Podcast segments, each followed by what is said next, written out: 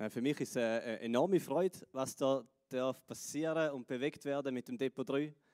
Es ist wirklich mega schön zum sehen, wie, wie irgendetwas Gott bewegt, bewirkt, wo, wo uns anspricht.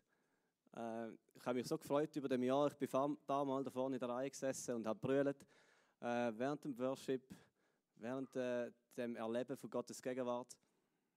Und es ist unser Herz, dass wir wie miteinander können so ein, ein Tor von Sehnsucht auftun und sagen, Gott, wir wollen noch mehr von dir erleben.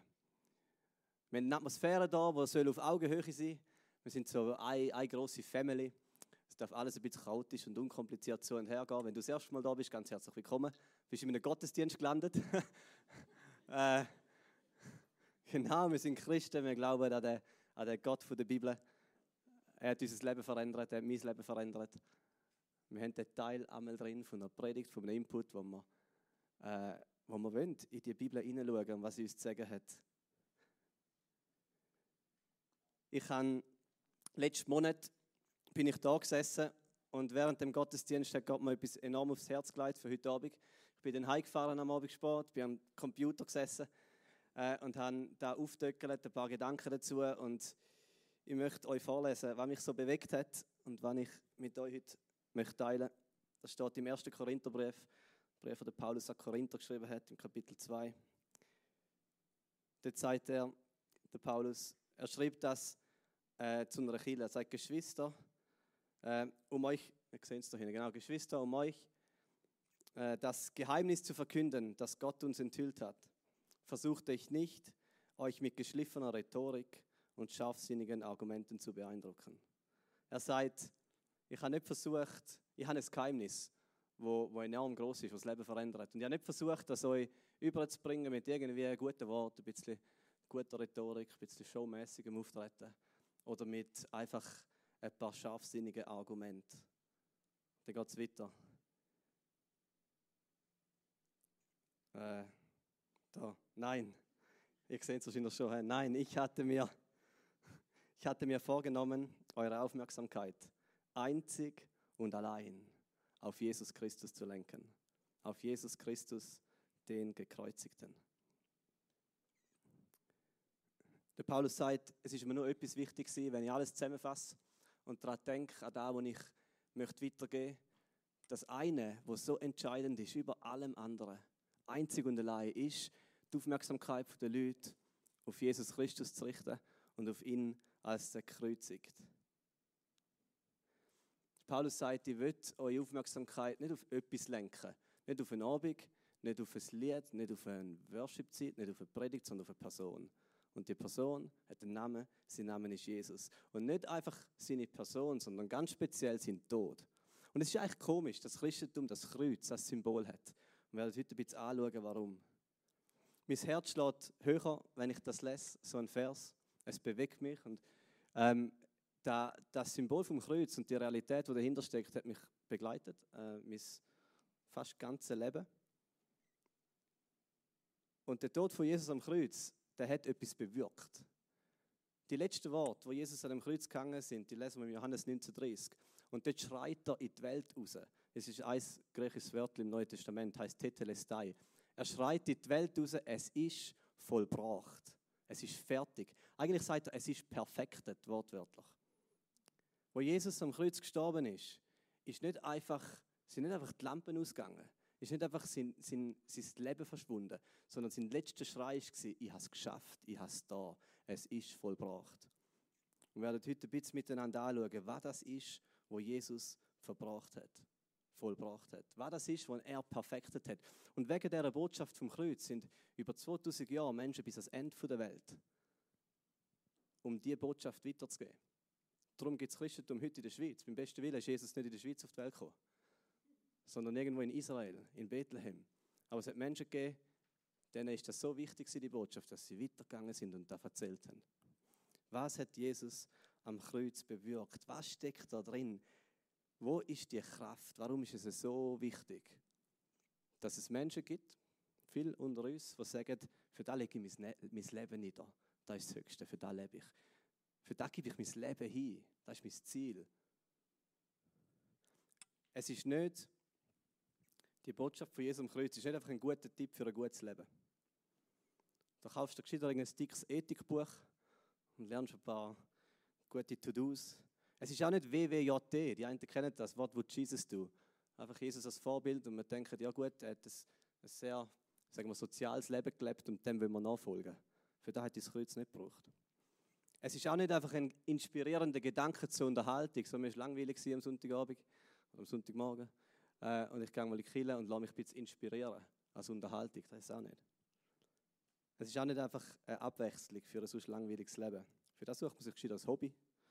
Fußball, Tanzen, Ausgang, Vega. 1. Korinther 2,2. In einer anderen Übersetzung heißt, sagt Paulus, ihr wollt nichts anders wissen als Christus und ihn als Kreuzig. Das sagt, mir ist alles andere irgendwie egal. Alles andere ist eine Stufe tiefer. Das, was mein ganzes Leben bewegt, das, was mein Leben verändert hat, ist der gekreuzigte Christus. Und das ist eigentlich komisch. Was hat der Tod von Jesus am Kreuz bewirkt? Weiß so gut an dieser guten Botschaft.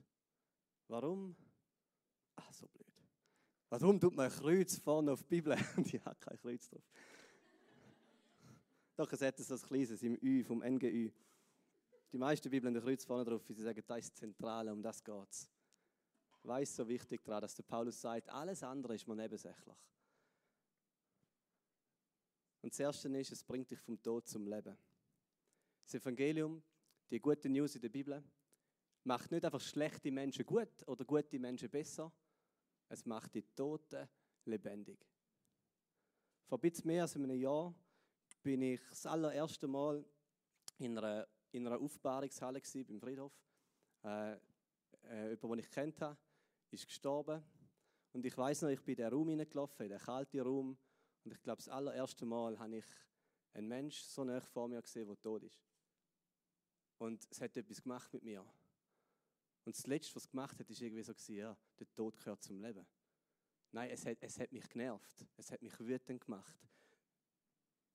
Alles in mir hat geschrauen, da ist nicht recht, was da passiert, da ist nicht recht. Und mir ist eine Bibelstelle in Sinn gekommen, aus Johannes 11. Dort läuft Jesus zum Grab von einem guten Freund, den er hatte. Dem sein Name war Lazarus. Und wo er zu dem Grab läuft, sieht er all die Angehörigen dort, die brüllen. Und dann kommt der kürzeste Vers der Bibel, zwei Wörter. Jesus weinte. Und nachher steht weiter, dass Jesus konfrontiert mit dem Tod im Geist zornig geworden ist und er bebte. Es hat ein kleines Erdbeben gegeben der Seele von Jesus, wo er mit dem Tod konfrontiert worden ist. Seine Seele hat erbebt. Weil, weil der Tod nicht natürlich ist. Weil der Tod nicht zu dieser Welt gehört, weil der Tod sich eingeschlichen hat durch Schuld, durch den Fall vom Mensch. Und ich glaube, jeder konfrontiert mit dem Tod merkt, das ist falsch. Das stimmt nicht. Das macht etwas mit uns. Der Tod ist der Schrei von einer gefallenen Schöpfung. Er ist ein Find, beschreibt die Bibel, ein Gegner vom Leben. Das Erste, was so gewaltig gut ist an diesen guten News, vom Kreuz und von der Bibel ist, es bringt dich vom Tod zum Leben. Jesus ist gekommen, um den Tod zu besiegen. Man kann sagen, das Kreuz hat den Tod ermordet. Jesus hat den Tod mit seinem Tod umgebracht. Jesus hat den Kampf gekämpft an dem Kreuz gegen den grossen Find vom Leben, gegen den Tod und hat ihn mit sich ins Grab gezogen. Und das ist real, das ist ein gewaltiger Kampf, der dort passiert ist. Und Jesus sagt nachher, nach seiner Verstehung, wer, mir, wer mich glaubt, der wird leben, auch wenn er stirbt. Und in Johannes 3 heißt es, wer, dass wer glaubt, wird zum einem neuen Mensch wiedergeboren wird. Da kommt ein neues Leben über. Es passiert das Wunder vom Heiligen Geist, wo, wo ein neues Leben uns schenkt. Ein Leben, wo zwar durch die Tür vom Tod durchgeht, aber dann ist es nicht fertig. Dann geht es weiter. Und ich weiß nicht, wie es euch geht, aber ich realisiere das sehr, sehr wenig. Ich bin 30 habe noch nicht vor zum Sterben. Und einmal ist das so unreal. Aber wenn ich es mir dann vorstelle, der Gedanke, dass mein Leben so kurz ist und nachher geht es durch das Tor in eine Ewigkeit, wo Jesus erkauft hat, wo Jesus ermöglicht hat und wo man durch den einfachen Glauben überkommt, dann finde ich das gewaltig. das ist gewaltig. Das Evangelium macht nicht schlechte Menschen gut oder gute Menschen besser, es macht Tote lebendig. Und meine Frage an dich ist, hast du das erlebt? Hast du erlebt, dass Jesus dir ein neues Leben schenkt? Dass der Heilige Geist kommt und das Wunder tut und dir ein neues Leben gibt. Weißt du weiter so gut an dieser guten Botschaft? Das Zweite, es bringt dich von Verurteilung zu Gnade. Und die, die mich kennen, wissen, das ist ein bisschen mein Lieblingsthema, das Thema Gnade. Jemand hat mal gesagt, jetzt geht es nicht um Gnade, es geht um das Thema Verurteilung zuerst. Jemand hat mal gesagt, ein Gott ohne Zorn, wo Menschen ohne Sünde durch einen Christus ohne Kreuz in ein Königreich ohne Gerechtigkeit bringt, ist Schrott. Und es ist Schrott. Ein Gott ohne Zorn, wo Menschen ohne Sünde durch einen Christus ohne Kreuz in ein Königreich ohne Gerechtigkeit bringt, ist Schrott.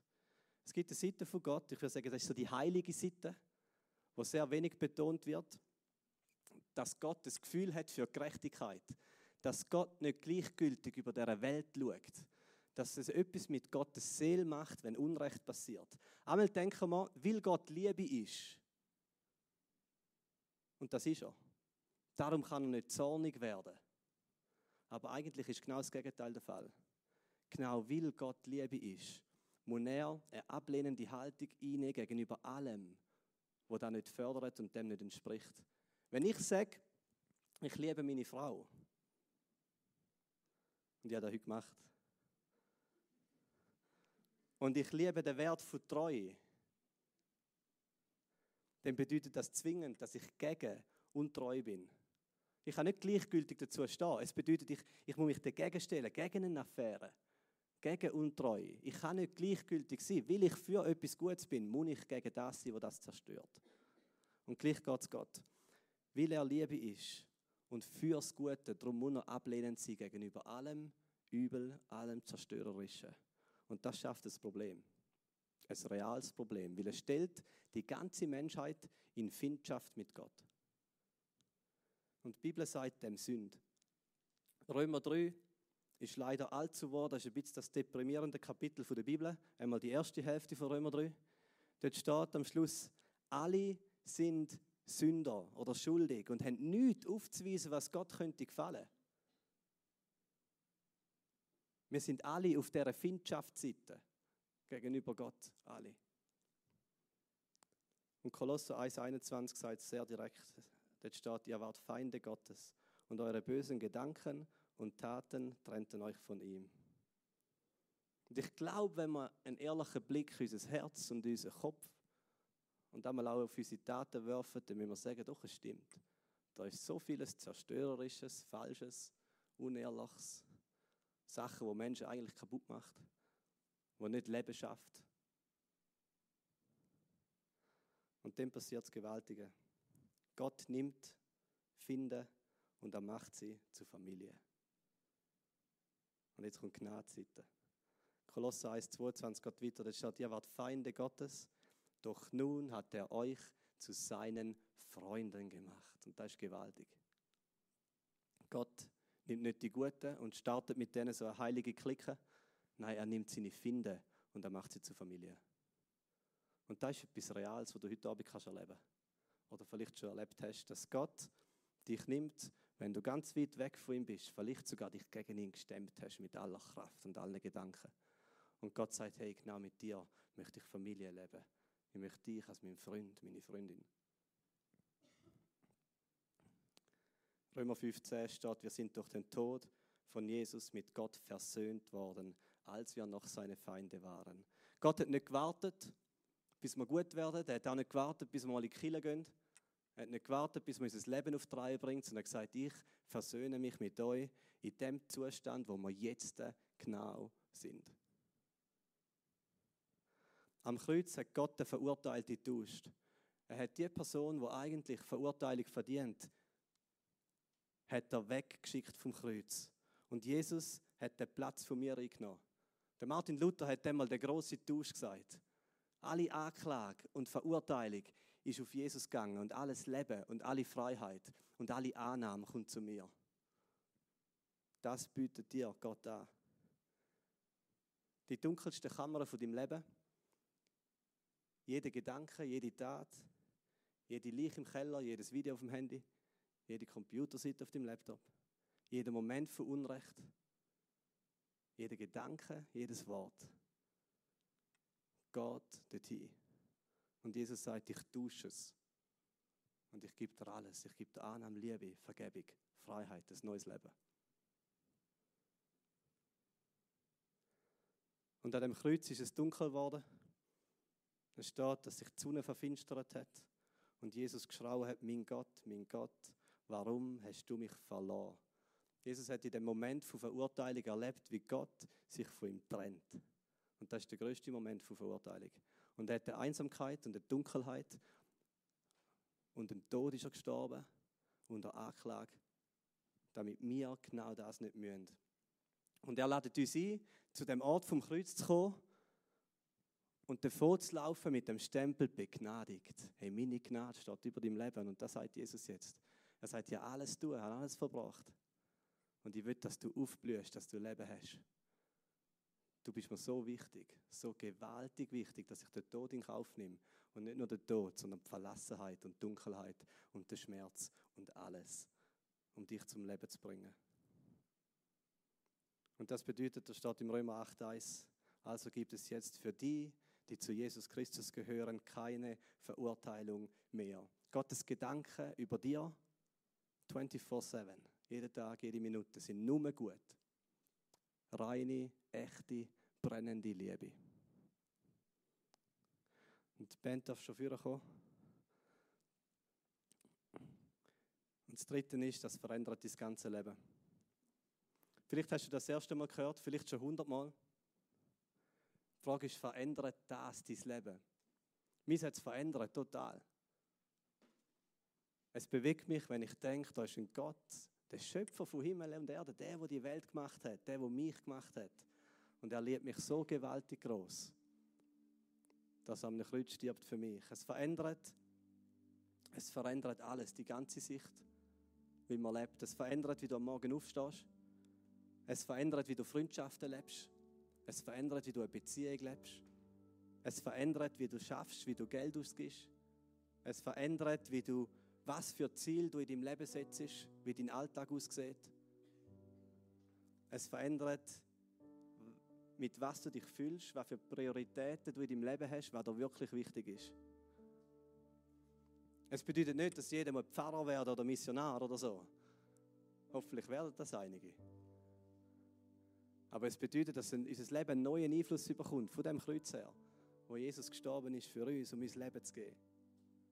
Es bedeutet, dass da ein neuer Einfluss kommt von dem Buch von der Bibel, wo Gott Identität in dein Leben ausspricht, wo er sagt, du bist geliebt und ich habe etwas vor mit dir. Nicht ein 0815-Leben, das einfach mit dem Tod hört, sondern ich will mit dir etwas bewegen in dieser Welt, in deiner Umgebung, in deinem Freundeskreis. Und da wünschen wir uns auch als Depot 3, dass wir miteinander unterwegs sind. Nicht einfach für ein normales Leben, sondern dass wir dürfen Hoffnungsträger sein in einer Welt, wo Hoffnung so nötig hat. Dass wir dürfen die Liebe von Gott, die reale Liebe, austragen in eine Welt, die es so braucht.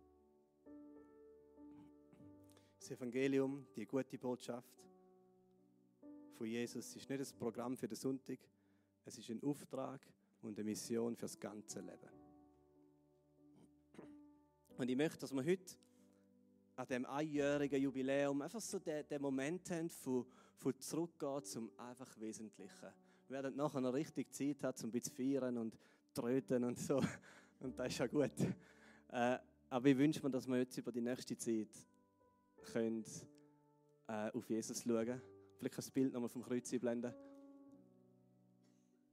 und, und ihm bitten, dass wir neu die Kraft spüren von dieser Tat am Kreuz, weil es ist gewaltig. Und ich glaube, ich selber habe es so wenig geschnallt.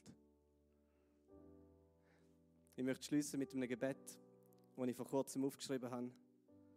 Und möchte nachher beten und dann laden wir euch ein in eine Zeit vom, vom Lobpreis, vom Worship und gerade auch in eine Zeit, wo wir einfach mal wieder neu auf Jesus schauen.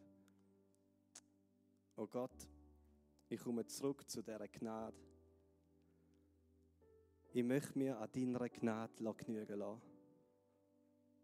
Deine Gnade allein, der Ort, wo genügt, wo ich genug bin. Und der Ort dort ist dort bei dir am Kreuz, wo die Tropfen von blutiger Liebe in den Staub fallen, wo die Erlösung passiert, wo die Last von der Schulter wird genommen, wo eine ewige Bestimmung über mir ausgesprochen wird. O Heiliger Geist, erweck meine Seele für dich. Red dir kraftvolle Wort direkt ins Herz. Und Jesus, das bitte ich für den heutigen Abend, für die Zeit jetzt, dass du kraftvolle Worte in die Herzen redest. Danke für das, was du tun hast. Das ist so gewaltig. Jesus, wir lieben dich. Du hast uns Leben geschenkt, wo über den Tod rausgeht. Du hast die Verurteilung auf dich genommen und sagst, nur Gnade bleibt übrig. Bitte rede in diesem Moment jetzt zu uns. Amen.